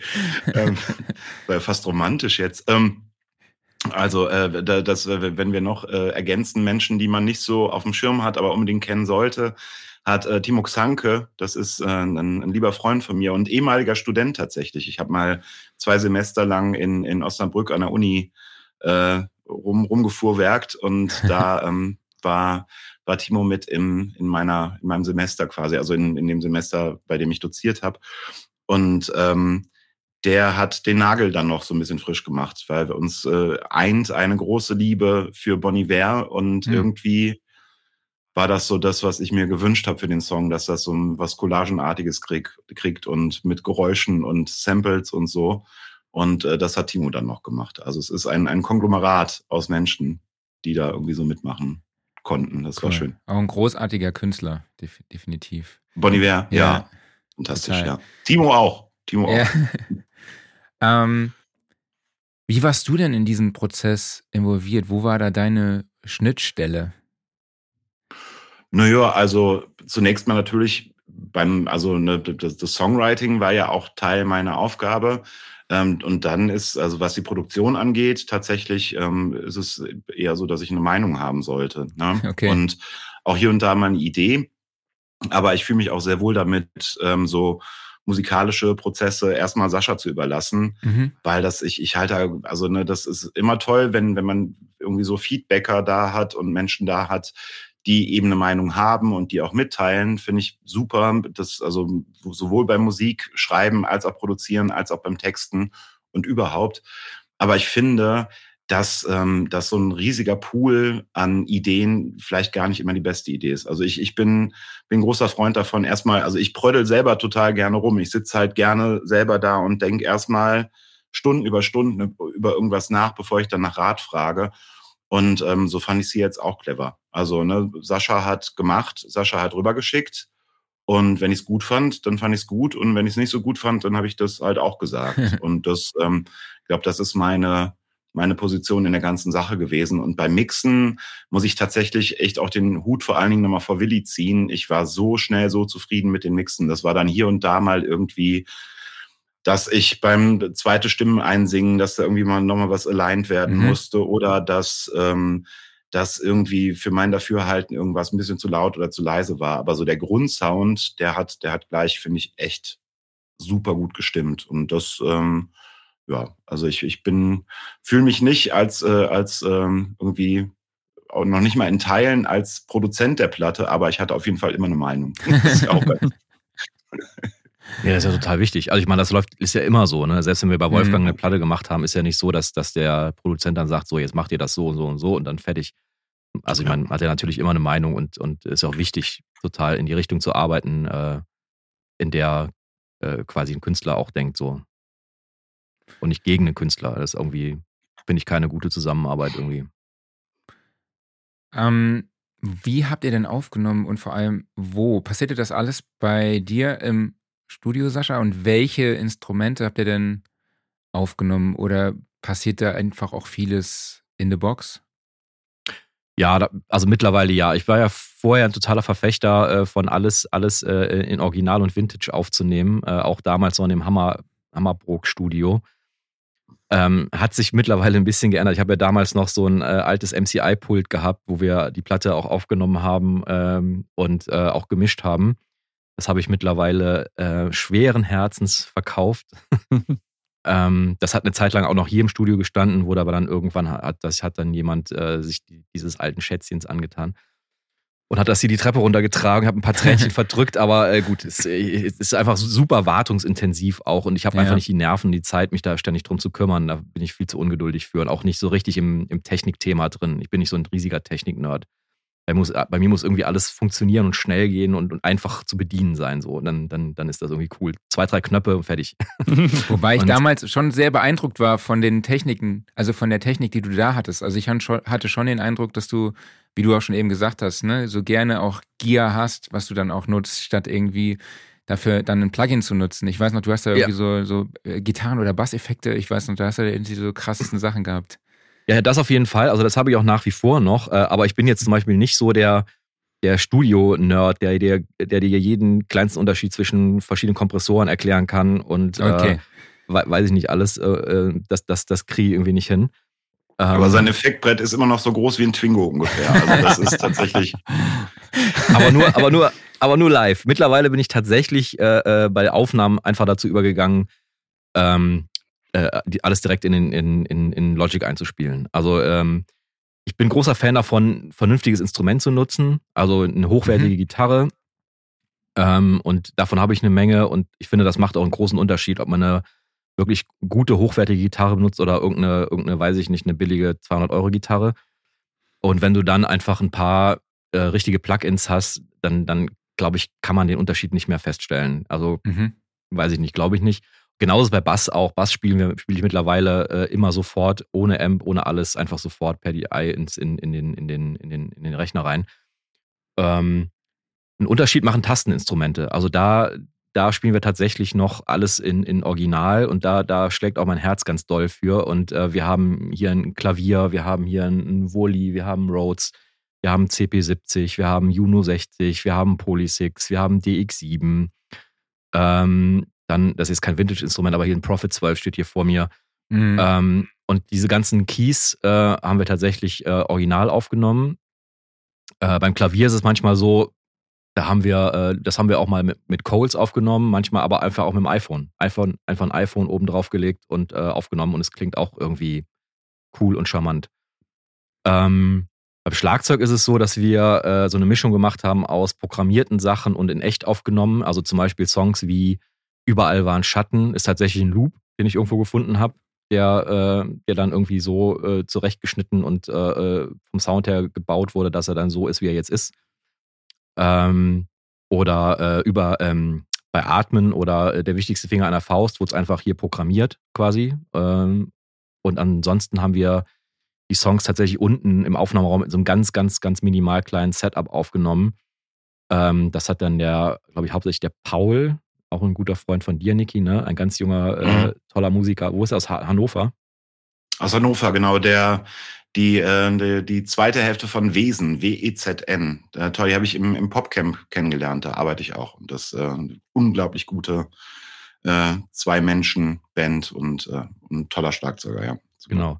Und der ist auch ins Studio gekommen. Ich habe ihm vorher so Demos geschickt, ne? Und äh, mit so einem, mit so einem äh, ganz furchtbaren Beat, den ich mir zusammen programmiert habe und oder irgendwelche Loops und so, damit er zumindest die Struktur kannte und ein bisschen, wo die Richtung, die es hingehen sollte. Und dann, äh, also einem richtigen Tontechniker, der wird wahrscheinlich die Hände über den Kopf zusammenschlagen. Wir haben dann unten im Aufnahmeraum irgendwie ein paar Mikros einfach aufgestellt und haben auch einfach einen, einen äh, Apollo äh, hingestellt, gar nicht, äh, also mit, mit einem MacBook, das, was gar nicht mit dem System hier oben verbunden ist und haben dann einfach äh, da in dem, äh, in dem Raum äh, direkt äh, äh das Schlagzeug in, in, das MacBook eingespielt und haben das dann die, die Spuren hier hoch exportiert und dann hier eingebaut ins Projekt und dann äh, wurde es dann später dazu gemischt. Ähm, genau, alles recht unkon unkonventionell, glaube ich. Wie sah denn die, sahen die Vocal Recordings aus? Nikolas, bist du dann nach Hamburg gefahren ins Studio? Ja, ja, ja, genau. In, ich glaube, zehn von zwölf Fällen haben wir das in, in Hamburg aufgenommen. Zwei Songs habe ich während Corona-Hochphase, also überall waren Schatten. Obwohl, nee, den, den habe ich, glaube ich, im Studio aufgenommen, oder? Ähm, das weiß ich, es kann sein, ja. Doch, doch, ich glaube ich, schon, ja. Ja, ich, dann, dann war es vielleicht Atmen oder so. Auf jeden Fall habe ich ein, zwei Songs habe ich bei mir im Wohnzimmer aufgenommen. Das, ähm, das hat dann auch funktioniert, aber also mir, mir geht's dann auch weniger um, um so um den Raum oder sonst was, um den ich mir Sorgen mache, sondern eher darum, dass ich, dass ich mich immer wohler fühle, wenn jemand am Rechner sitzt und halt einfach auch eben eine Meinung hat mhm. und den ganzen Prozess so ein bisschen beschleunigt, weil das kann so frustrierend werden beim Singen, wenn man, ähm, also ich, ich mache es dann immer so, dass ich mir einfach den Abschnitt zeigle, den ich, den ich ähm, einsingen möchte und dann den immer wieder durchlaufen lasse und nicht irgendwann, also ich drücke nicht einmal auf Stopp, ich mache einfach 20 Spuren ne, mhm. vom, vom, vom gleichen Teil und ähm, suche mir dann am besten, äh, dann am Ende die besten Teile davon raus. Ähm, das ist aber sehr, boah, es ist sehr klinisch irgendwie. So, also das fühlt sich so sehr unorganisch ist ja so ein gern genommenes Wort an. Ähm, ich finde das, finde das schon schöner, wenn jemand am Rechner sitzt und danach sagt, ey, der war doch richtig gut, lass den nochmal nehmen. Das weiß ich nämlich nie. Ich singe ja. Ne? Also, und wenn ich fertig bin mit Singen, dann höre ich mir das alles an und habe vielleicht schon bei Take 2 irgendwie den perfekten Take gehabt und habe dann noch 18 nachgeschoben, weil ich mir einfach nicht sicher war. Ähm, aber ja, also die meiste Zeit haben wir das tatsächlich gemacht, dass ich nach Hamburg gefahren bin und mich dann da mit Saschas äh, sehr schön, sag, sag schnell nochmal, wie es heißt, Neumann. Äh, genau, das wollte ich gerade noch ergänzen. Also das, das ist auch, das ist natürlich auch äh, so vom Equipment her, also hier steht, also ich habe mir beim, bei dem Herrn, Herrn Olaf Opal, der einen Teil von sein, seines Equipments aufgelöst hat, ein äh, altes U48 gekauft und ähm, und äh, da stehen wir dann, also Niki steht dann einfach hier oben, also nicht auch nicht irgendeinem Raum oder so oder abgeschottet irgendwie. Ich finde, das finde ich total albern, also wie so, wie so 2000, mhm. 2001 oder 1998 Platten aufnehmen. Ähm, einfach hier äh, oben im Raum und singt und singt einfach äh, hier oben in der Regie, äh, aber mit einem, auch wieder da, mit einem hochwertigen Equipment. Ähm, und ich finde, das passt auch super zu seiner Stimme einfach. Also das U48. Ist klar. Den Mixing-Prozess, den hattet ihr ja jetzt eben schon mal zwischendurch immer beschrieben. Von daher können wir da direkt jetzt weiterspringen zum Mastering. Wer durfte denn mastern, wo und was hat er denn so gemastert? Was haben wir mit so einer iPhone-App gemacht? so einer künstlichen Intelligenz, ne? genau. Ozone 10. Also ich mache ja schon, also wir, wir machen ja schon relativ lange Musik, ne? Ich muss ganz ehrlich sagen, was, was, äh, was das größte Buch mit sieben Siegeln ist, ist Mastering für mich. Ich habe überhaupt keine Ahnung, was da gemacht wird. Ähm, äh, ich, äh, wir, wir geben das einfach irgendjemandem, der vertrauenswürdig klingt äh, und äh, bekommen dann irgendwas zurück und sagen dann, ja, ist geil oder ist nicht geil. Und äh, das war in diesem Fall wieder der Alex Kloss aus, äh, aus Köln, äh, der äh, mittlerweile ein eigenes Mastering-Studio hat. Aber ich glaube, ich glaube auch da, wo Wolfgang sein, sein Studio hat, in dem mhm. Mavic irgendwo. In dem Mavic, ja. Genau. Und ähm, der hat auch früher schon einige Sachen von uns gemacht und das ist einfach äh, ein super sympathischer Typ, der sehr, sehr, sehr, sehr, sehr schnell ist und einfach meiner Meinung nach gut, gute Arbeit leistet. Äh, und ähm, ja, also mehr kann ich ja gar nicht zu sagen. Also wir haben es einfach hingeschickt, äh, war geil und haben wir genommen. So, also ja, perfekt. Finde auch den, den, kur find den kurzen so, Weg auch super. Wir haben, wir haben das sonst immer, wir haben das auch, auch schon im, äh, hier in New York, im, wie heißt es nochmal, im Ah, Sterling? Sterling. Sterling Stuhl, genau, Sterling mastern lassen und so, äh, Platten und so. Das ist halt irgendwie, keine Ahnung, da erreicht man niemanden, da kann man mit niemandem sprechen und so. Das ist irgendwie ganz, ganz spooky. Und das fand ich auch die kurzen Wege und die, den direkten Draht zu jemandem, der hier in Köln ist, äh, einfach viel angenehmer ein. So. Bin mir trotzdem einigermaßen sicher, dass demnächst irgendein Mastering-Engineer eine Briefbombe vors Studio legt, aber nachdem wir das jetzt so. Oder die fangen jetzt alle an, vertrauenswürdig zu klingen. Kann natürlich auch sein. Ja, wir haben zwei, vor zwei Wochen haben wir darüber gesprochen, ne? mhm. über künstliche Intelligenz im Mastering. Also. Ja, das, ne, also das, ich habe hab zwischendrin mal eine Zeit lang so ein Patreon gehabt und da halt dann auch ähm, also regelmäßig Songs hochgeladen. Und ähm, ich habe das dann auch, also ich habe das dann mastern lassen irgendwo in, weiß ich nicht, in LA, aber da halt eben auch hundertprozentig von einem Algorithmus. Mhm. Ne? Also das, da konntest du dir dann irgendwie so ein Monatsabo für, weiß ich auch nicht, 16 Euro schießen und dann dafür vier Songs mastern lassen ja. oder so, irgendwie sowas. Ja. Also das kann ja gar nicht anders sein, als dass das da ankommt, dann einmal durchgewurstet wird und zurückkommt. Ähm, das aber, ich weil, was, was sagt ihr denn? Ersetzt das Menschen? Ich glaube nicht, oder? Äh, nee. Also wir denken eher, dass die Tools, die es da gibt, den Workflow der Menschen vereinfacht ja. oder halt eben mhm. effektiver gestaltet. So, aber wir glauben nicht, dass es den Menschen irgendwann komplett ersetzt. Also es wird Na, für nicht. manche Produktionen, haben wir gelernt vor zwei Wochen, könnt euch die Folge mit Jan Grimm nochmal anhören, macht es durchaus Sinn, wo es vielleicht einfach schnell gehen muss, ja, wo es ähm, vielleicht auch nur kleine Schnipsel sind, die da gemastert werden müssen. Aber jetzt für Musikproduktion, da kann ich es mir nicht vorstellen und ich hoffe es auch nicht, sagen wir es mal so. Wir werden sehen. Ja, da steht uns ja also äh, eine, eine, also eine komplette Revolution wahrscheinlich sowieso ins Haus mit der künstlichen Intelligenz, die einfach Musik schreibt. Äh, und du sagst dem Total. Der, der künstliche Intelligenz, mach mal das und das und das oder bring mal das zusammen und dann macht er den nächsten Radiohit. Mhm. Ähm, wie das wird, weiß ich auch noch nicht genau. Äh, aber das wird uns auf jeden, das wird auf jeden Fall die komplette Musikwelt nochmal auf den Kopf stellen in den nächsten Jahren. Das ist ja auch gerade voll das Thema mit ChatGPT. Ja. ja. Ne, da haben ja auch schon verschiedene Leute gefragt, äh, gesagt, ja, schreib mir mal einen Songtext und so. Mhm. Oder äh, das Abitur gemacht in Bayern, hat es nicht bestanden. Ich glaube, in Mathe gab es eine 4, aber sonst war es immer eine 5 oder 6. Aber ähm, gibt's leider alles schon. Es ist spannend, wie sich das Ganze entwickeln wird. Mhm. Ähm, ja, ich glaube, wir können das Thema abschließen. Wir haben noch so eine Kategorie, die nennt sich Schlussstatement. Die ist vielleicht auch so ein bisschen zu allgemein, aber ich bin mir sicher, ihr könnt da zwei knackige Sätze zu sagen. Wie haben sich denn für euch die Herausforderungen als Band, musikalisch erfolgreich zu sein, im Vergleich zu früher verändert? Und wie geht ihr diese Herausforderungen an? Gibt es da so ein paar Parameter, wo ihr sagt, so das hat sich echt irgendwie krass verändert? Boah. Also ich finde, das ganze Konsumverhalten hat sich so krass verändert. Wenn ich, wenn ich ähm, darüber nachdenke, was wir halt irgendwie, also klar, 2002 war nochmal eine ganz andere Welt, aber selbst 2011, 2012, als dann das Self-Titled-Album rausgekommen ist und wir halt echt viel, viel unterwegs waren, ähm, zu jetzt, also ich finde, ähm, ich finde es halt echt ungleich schwieriger mittlerweile.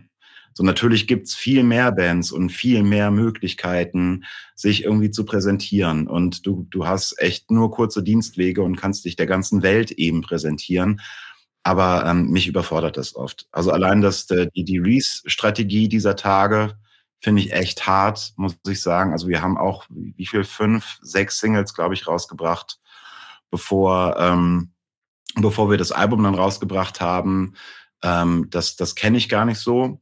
Früher war es halt irgendwie ein, zwei Songs, dann kommt das Album.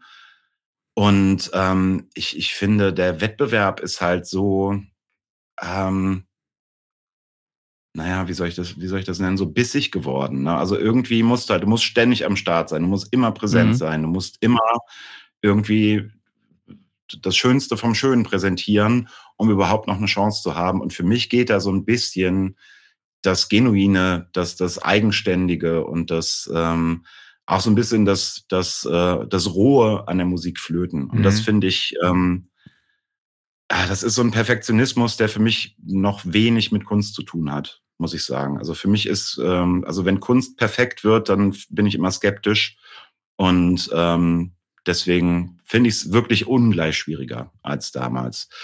Ähm, was kannst du tun? Also du kannst dich entweder, du kannst dich mit reingeben ähm, und kannst genauso sein. Du kannst natürlich eben wie zum Beispiel Leute wie, wie Bonnie Iver oder ähm, ne, also es gibt bestimmt viele tolle Beispiele. Ähm, kannst halt wirklich so eigenständig und einzeln und einzigartig sein, dass du dadurch Erfolg hast.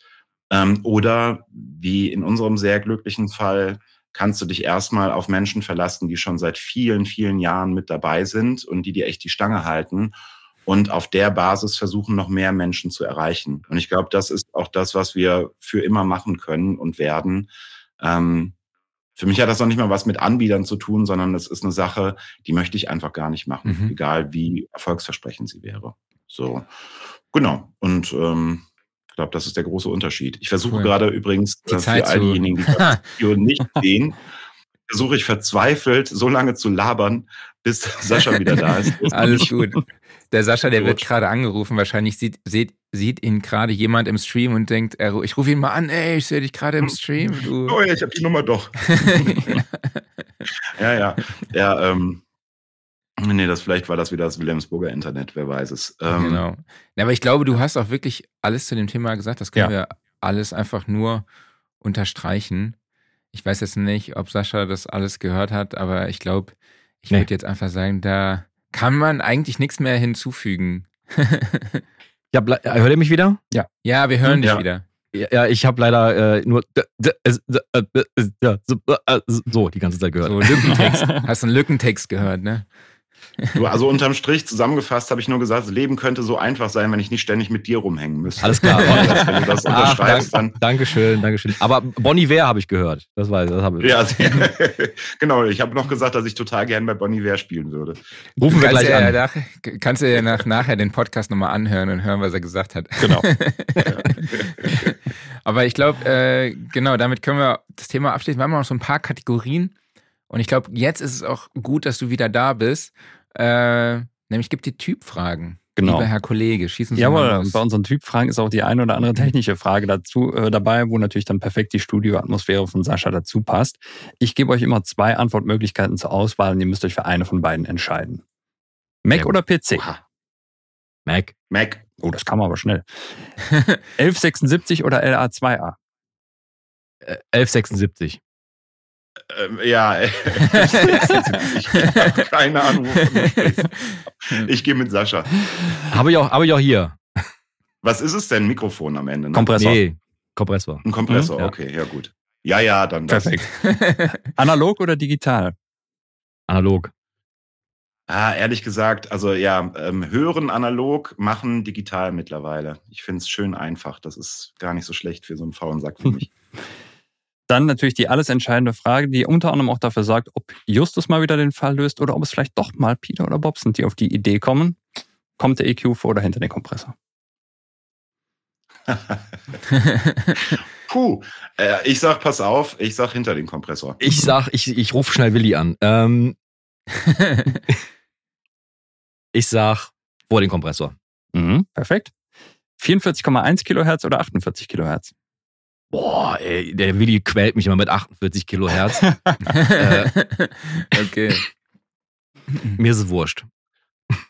Mir ist es ehrlich gesagt, also ich habe, ich habe mich, musste mich schon häufig damit auseinandersetzen. Ich habe noch nie den Unterschied gehört. Außer natürlich, wenn man irgendwie Files aus dem einen Format ins andere reinbringen will, dann ist immer ein großer Ärger. Deswegen äh, das, was mir gesagt wird. Sehr gute Antwort. was ich nehmen soll. Vinyl oder CD? Ah, Vinyl. Vinyl. Mhm. Also ja, immer. U47 oder U87? Aber haben wir ja schon äh, ich würde sagen, 40, ich, ich, ich, würde sagen U48. Wusste ich, dass das kommt. Alles klar. Und abschließend Wein oder Whisky? Boah, beide, beide kein Alkohol mehr, ne? Aber grundsätzlich ähm, Wein. Ja, ich tatsächlich auch seit 2019 kein Alkohol mehr, aber ich war ein sehr, sehr großer äh, äh Single Malt Fan und deswegen würde ich dann, glaube ich, einmal Whisky sagen. Alles klar, danke euch. Okay. Dankeschön.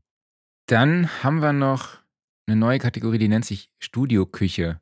Ihr seid beide Väter, äh, Musiker, man hängt im Studio ab, man muss sich schnell irgendwie was raus was reinschaufeln. Es muss manchmal schnell gehen. Ähm, habt ihr ein Gericht, wo ihr sagt, das ist so unser Studiogericht gewesen? Oder ist es vielleicht immer noch? Naja, das ist einfach das Nudeln und Tomatensauce. naja, tatsächlich der Punkt war, dass, ähm, dass lange Zeit gar keine Küche im Studio war. Die ist jetzt erst seit Mitte letzten Jahres, glaube ich, oder so, ne? Ja. Habt ihr tatsächlich eine, ja. eine, eine Küche im Studio. Ähm, deswegen haben wir ganz oft nebenan bei Vollmundig bestellt. Die machen Aha. aber einen hervorragenden Salat, muss man dazu sagen. Ähm, aber ich habe, also, boah, was habe ich denn zuletzt gekocht, was, ähm, was so lecker war und so schnell ging? dass ich, dass das eigentlich ein gutes Studioessen war, weil ich koche echt jeden Tag selber zu Hause und auch mit Liebe. Ähm, weil ich habe gestern sowas mit so, ich habe so, ähm, so, sag schnell ähm, hier, wie heißen, Sascha, wie heißen die Pilze? Die Pitake. Nee, Austern. Äh, die so Fleisch, fleischartig ja, am Ende sind, wenn man vegan kocht. Ja, das sind äh, ne Austernpilze, Entschuldigung. Genau, Austernpilze. Ich habe Austernpilze kleingeschnitten und dann gebraten und dann quasi zu einem Block gepresst und dann nochmal kleingeschnitten und gebraten. Und das war ganz hervorragend. Und das mit allem anderen ähm, kann ich nur Ich krieg Hunger. Ach, sehr gut. Äh, das ist doch ja. spitze. Dann äh, weiß ich ja schon, wer das nächste Mal hier kocht, wenn du hier bist. Ey, überhaupt gar keine Frage. Mein Papa hat mir zu Weihnachten ein, ein Sous-Vide-Set geschenkt. Und ich mache hier die ganze Zeit, ich habe hier so, eigentlich läuft dieser sous stick am, am, am laufenden Band und ich mache hier ständig Experimente. Ich koche sehr gerne für dich. Ein Traum. Guck mal, allein das war es schon wert jetzt. Sehr gut. Und ich merke die Uhrzeit heute, wir sind ja heute ein bisschen früher dran. Normalerweise kommt diese Kategorie so um halb, um zum zwölf oder so oder Viertel nach zwölf und dann kriege ich immer Hunger. Und jetzt bei mir geht's jetzt tatsächlich nur, weil ich habe eben. ja, das Schlimme ist, bei mir ist es Zeit. zu früh und deshalb habe ich noch nicht gefrühstückt. So, und ich habe jetzt Hunger. Ja. komm, komm kurz rum, ich mache dir wohl auch noch so ein schnelles Omelett. Ja, super, möchtest. perfekt, alles klar, machen wir so. So. Ähm, genau. Dann haben wir noch, genau, dann haben wir noch den Referenztrack. Wir haben eine Spotify-Playlist, die wir jede Woche mit neuen Songs befüllen. Habt ihr einen Referenztrack, wo ihr sagt, da ist entweder der Song besonders toll gemischt, gemastert, das Songwriting ist speziell oder auch von mir aus das Sounddesign, egal welches Genre, egal welches Jahrzehnt? Oha, das muss jetzt sehr, sehr spontan passieren, ne? Ähm, boah, oh ja, also tatsächlich, dann pass auf. Einer meiner Lieblingssongs für immer wird, glaube ich, Walking in Memphis mhm. sein von Mark Cohn, weil es einfach ein unfassbar guter Song ist. Und ich finde, dass bei dem Song alles so dermaßen richtig klingt, dass, dass es wirklich, und aus der gleichen Ära auch The Way It Is von, ähm, von sag schnell wie der, ach, ich bin heute echt schlecht mit Namen und Pilzen. ähm, oh, oh. Ach, wie heißt er denn hier? Ach, warte, ich guck schnell nach. Aber ich finde tatsächlich jedes Mal, wenn ich die höre, und äh, darf ich auch drei Songs? Von mir aus darfst du auch drei. Okay. Dann nehme ich noch Anna Begins von Counting Crows. Das ist jetzt alles, sind alles, äh, Bruce Hornsby hieß der Mann von The Way It Is. Äh, und Anna Begins von Counting Crows. Das sind jetzt alles so wahnsinnig uncoole Songs eigentlich, aber ich, wann immer ich die höre, denke ich echt, meine Herren, ey, wie, wer, wer hat denn da so unfassbar schön gemischt? Super, ja. alles klar. Sascha, jetzt habe ich dir so, ach so viel Zeit. Ach so, nee, ach so, soll ich auch noch? Ich, äh, das ja. fällt mir super schwer. Nehmt irgendwas von Jack White, das wird richtig sein. Alles klar. Hast okay. spontan irgendeinen Songtitel? Ah. Nimm das, nimm das erste, was geht. Ich kann ja. Okay, gut. Machen wir so. Ähm. Warte. Ich bin also, also auf der Lazaretto bestimmt. Ja, genau. Ne? Ja, Sag mal kurz die, ja, die Titel. Also, ähm, Lazaretto zum Beispiel, Lazaretto, äh, ähm, Three Women, Temporary Ground, Would You Fight for My Love? Alles klar. Highball Stepper. Gut, also sucht ihr was von Jack, äh, Jack, White kann man irgendwas nehmen, das ist immer äh, grandios. Ja, äh, perfekt. Ist, man, kann, man kann nichts verkehrt machen bei cool. Jack White. Alles klar. Marc, was hast du denn da uns für eine Überraschung mitgebracht? Ja, was so, so überraschend ist es ja nicht. Ähm, ich habe natürlich Jupiter Jones mit Still dabei. Ähm, ich finde es einfach, fand wirklich ohne dass ich euch jetzt hier Honig äh, ums Maul schmieren möchte. Aber äh, ich mag den Song einfach unter anderem wegen des Bass-Intros und dieser Bassdrum-Figur, die sich so wirklich ja durch den kompletten Song einfach zieht. Ja, ich glaube, im Refrain kommt noch eine offene Hi-Hat dazu. Und ich finde es halt trotzdem stark, dass ihr es so geschafft habt, äh, auch eine Dramaturgie zu erzeugen. Ja, ähm, das finde ich echt cool. Würde man, war auch mutig auf jeden Fall. Würde man vielleicht auch heute nicht mehr so unbedingt äh, machen, zumindest nicht in der sehr, sehr kommerziellen Musik. Äh, ja, und unterlegt mit dem Rhodes und dem Hammond. Der Hammond, ich hoffe, das stimmt so. Das ist zumindest das, was ich rausgehört habe. Ja, äh, ja die tragenden Elemente sind Bassdrums, habe ich ja schon gesagt. Später kommen noch Stringflächen. Die weibliche Backings finde ich cool. Und natürlich, klar, äh, auch einfach wegen des ausdrucksstarken Gesangs, der rauen, intimen Vocals und äh, ja, dem sehr guten deutschen Text und äh, ich krieg schon Gänsehaut, wenn ich an weil ich hatte äh, euch nämlich gesehen beim Gamescom Festival und das war echt so eine Zeit, die ich sehr genossen habe in Köln und das ist so ein bisschen meine Hymne zu der Zeit. Also danke euch dafür. Aber äh, Klausi, was hast du dabei? Ja, ich muss auch nochmal sagen, also Still ist ein so unfassbarer Ohrwurm. Ne? Also der, der fräst sich so rein und den wirst du nicht mehr los. Ne? Toller Song, wirklich. Ja, Danke. äh, Dankeschön. Ähm, ich bin auch bei der Gitarrenmusik geblieben, aber ich dachte, ich muss mal einen kleinen Kontrast liefern. Ich habe dabei Disobey von Crystal Lake, einer japanischen Metalcore-Kapelle. Und das ist so ein Song, ich nenne ihn mal äh, Hass in drei Minuten.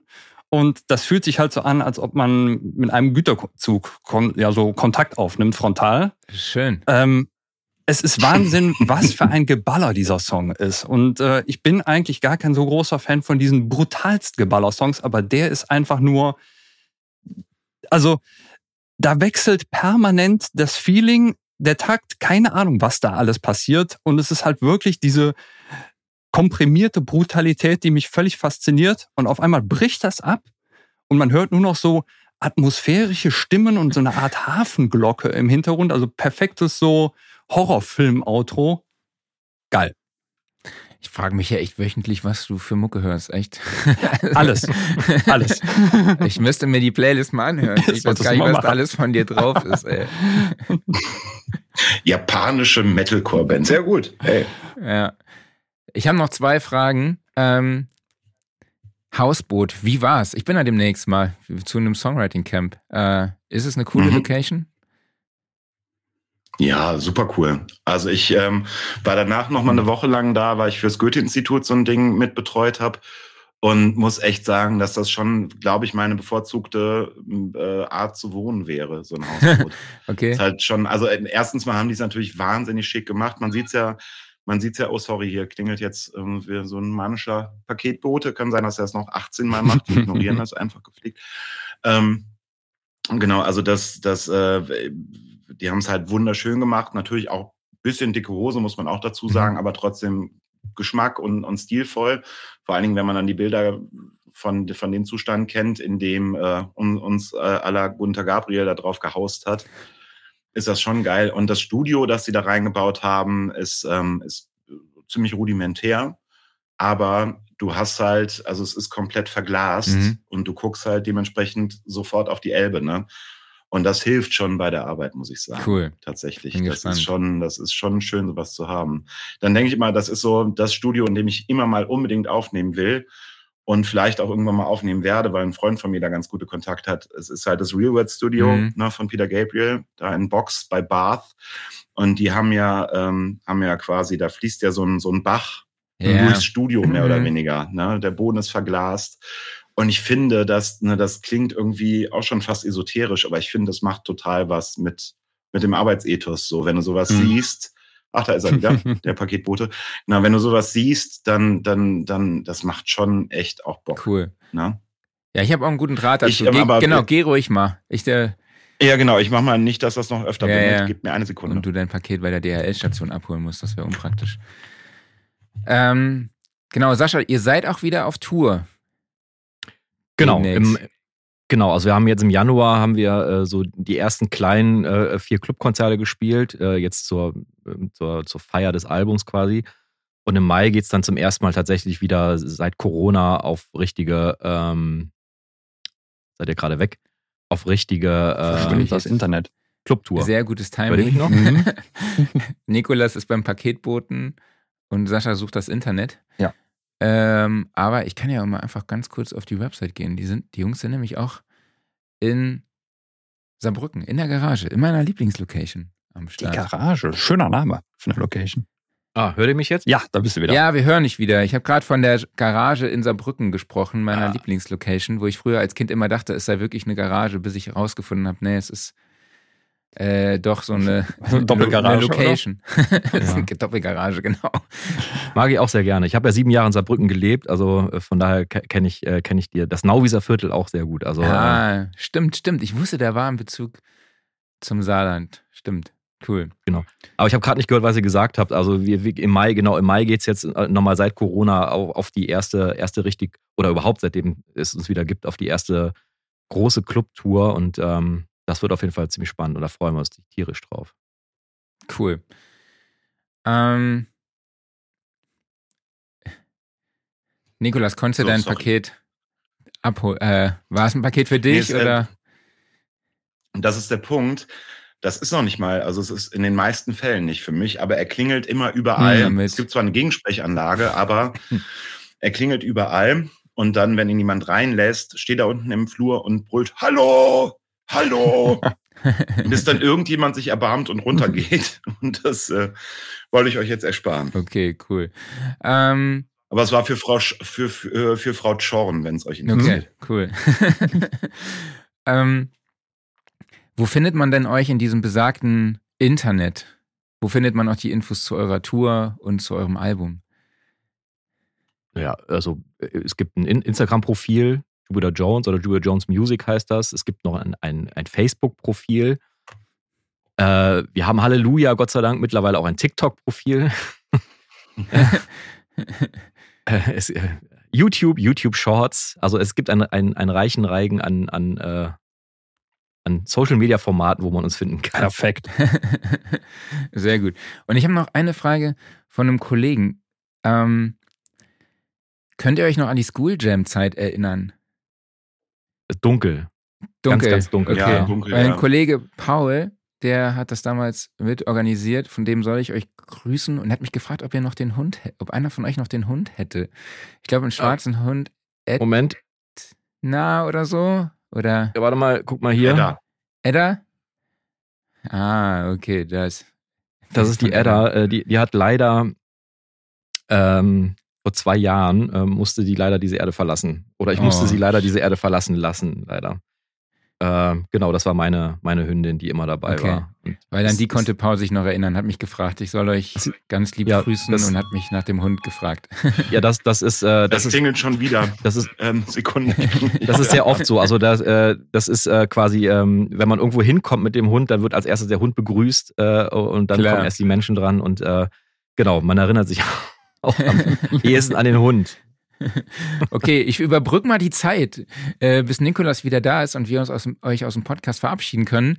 Ähm, Sascha, du bist in Hamburg, also ich hoffe, du kommst auch zur Studioszene nach Hamburg, die vom 17. bis 19. Oktober auf der Messe in Hamburg stattfindet, also unser Community-Event für alle Audio-Engineers, Producer und Home-Recorder. Bestätigt als Masterclass-Speaker sind bereits Warren Ewart, Catherine Marks, äh, Moritz Enders, Jill Zimmermann und Quarterhead. Viele, viele weitere Namen werden folgen und natürlich sind auch die Top-Brands der Audiobranche für euch am Start, die euch vor Ort ihr Top-Gear präsentieren und auch eure Fragen beantworten. Klaus und ich werden auch da sein. Sicher. Und äh, ich hoffe, Sascha, dass wir uns vielleicht da sehen und vielleicht hat Nikolas ja auch Zeit, dazu zu kommen zur Studioszene. Wenn ich, wenn ich da bin, also Bestimmt, bestimmt. äh, auch ich lade genau der ein. Zeitraum ist, ist immer prädestiniert für noch Urlaub Für- mit meiner Tochter. Aber Okay. ähm, äh, wenn ich da bin, weil Moritz Enders hat tatsächlich auch einmal unseren, unseren Arsch gerettet, weil wir haben mal so eine Unplugged-DVD gemacht 2008 und hatte Okay. Moritz noch in, in irgendwie so einem Stadtteil von Köln, außerhalb von Köln, so ein Studio. Und äh, der hat diese Platte gemischt und wir haben quasi nur richtigen Datenmüll angeliefert, weil wir überhaupt keine Ahnung hatten von dem, was wir da getan haben, äh, so Okay. ein Live-Recording. Und Moritz Enders hat uns dann gerettet, indem er mit seinen Zauberhänden dann irgendwas daraus gemacht hat, was man anhören konnte. Okay. Sehr cool. Boah, das Sehr war cool. auch noch mit so einem richtig, mit so, mit so einem HD-Rekorder ne, oder Ja. zwei oder so. Das war so ein, ein tierisches Geraffel. Man hätte wahrscheinlich auch einfach irgendeinen Rechner anschließen können, aber nein. das ist nicht so sein Ding. Äh, cool. Nee, ihr beiden, vielen, vielen lieben Dank, dass ihr euch die Zeit genommen habt für uns Dankeschön. heute hier am Morgen. Ja.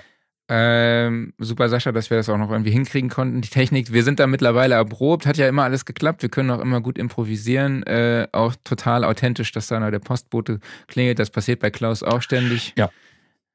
Tatsächlich war es jetzt äh, der Schornsteinfeger, der oh. ist gerade in der Küche und ist so nett, sich um meine Therme zu kümmern. Okay. Also es ist, äh, ist ordentlich was Schwer los. was los heute Morgen. okay. Ja. ja, ihr Lieben, ähm, vielen Dank nochmal. Ähm, ich hoffe, wir sehen uns auf der Studioszene oder hören super. uns auch zwischendurch nochmal. Und macht's gut. Ich wünsche euch alles Gute und viel Erfolg. Und ich werde auch mal zusehen, dass ich euch auf der Tour besuche. Super. Dankeschön. Sehr gerne. Ihr, ihr, seid, ihr seid alle herzlich, also nicht alle, die jetzt hier gerade zuhören, aber Marc und Klaus, ihr seid sehr herzlich. Okay, vielen, vielen, Dank. Vielen lieben Dank. Ja, dann macht's gut, ja. Bis dann. Danke. Macht's gut, ihr beiden. Ciao. Tschüss. Danke, tschüssing. Ja, super Typen, ne? Absolut, kann man nicht anders sagen. Ganz toll. Ähm, ich mag einfach diese die Stimme, ne? Auch beim ja. Erzählen ist wirklich. Ich muss dringend, sehr, sehr äh, ich muss dringend das Hörbuch hören, weil äh, Silberne Spinne ist auch eine meiner Lieblingsfolgen und die dann einfach mal vorgelesen zu bekommen. Ich habe nämlich die ganzen Hörbücher von drei Fragezeichen noch nicht gehört, sondern eben halt immer nur die Hörspiele. Und äh, ich glaube, mit dem werde ich anfangen. Ja. Äh, ich habe es ja zu Beginn schon angekündigt. Wir machen heute eine Short-Session. Also so short sind wir schon gar nicht mehr. Nö. Wir sind jetzt schon bei einer Stunde 20. Aber äh, ich muss mich hier um die Family kümmern, muss die ein bisschen verpflegen. Weshalb wir einfach mit den restlichen Kategorien, äh, die sparen wir uns auf für nächste Woche, ne? Ja, die nehmen wir einfach mit nach nächste Woche. Gerade so, was Gear angeht, dann machen wir halt nächste Woche ein bisschen mehr Gear. Da ja. kann man doch ein bisschen was zusammen und äh, ja. Ja. Ich bin gespannt. Ich, äh, Robin Hewitt hat ja ein Buch rausgebracht. Ne? Er wird ja auch für uns die Masterclass mhm. machen in Südfrankreich. Vom 1. bis 5. Mai gibt es auch die Infos auf unserer Website und in den Show Notes. In einem sagenhaften Umfeld, nämlich auf einem traumhaften Gelände in Südfrankreich, an einem ehemaligen Weingut. Guckt es euch an. Äh, ich werde euch nächste Woche vom Buch berichten, werde ich mir versuchen, die Woche reinzuziehen, äh, während der Kleine bei mir auf dem Arm pennt. Und ja, dann würde ich sagen, machen wir einen Sack zu. Machen wir einen Sack zu, ja. Das ist ja jetzt wirklich mal ganz schnell, einfach direkt nach dem Interview. Kein Gelaber mehr, aber ich kann es absolut verstehen. Ungewohnt, ne? Ja, ja. ja. Also, ich weiß gerade gar nicht, was ich sagen soll hier. Ich habe ein Konzept gebracht. Unglaublich. So, nee, ich würde sagen, du kannst jetzt schon deinen Schluss hier einleiten. Würde ich auch sagen. Also erstmal vielen, vielen Dank an euch alle da draußen, dass ihr dabei wart. Das war übrigens richtig cool. Da war sehr, sehr viel Liebe im Chat vorhanden. Sehr, sehr schön. Fand ich zum Beispiel, äh, hätte ich vielleicht eben schon mal einblenden sollen. Äh, Kommentar von Steffi. Ach ja, so macht Fensterputzen Spaß mit euch im Ohr. Ja, danke schön, Steffi. Ich hoffe, die Fenster sind inzwischen sauber. nee. Vielen, vielen Dank an euch alle da draußen, dass ihr dabei wart, dass ihr so viel Liebe hier dagelassen habt. Vielen Dank an dich, Marc. Und natürlich auch vielen Dank an Nikolas und Sascha von Jupiter Jones.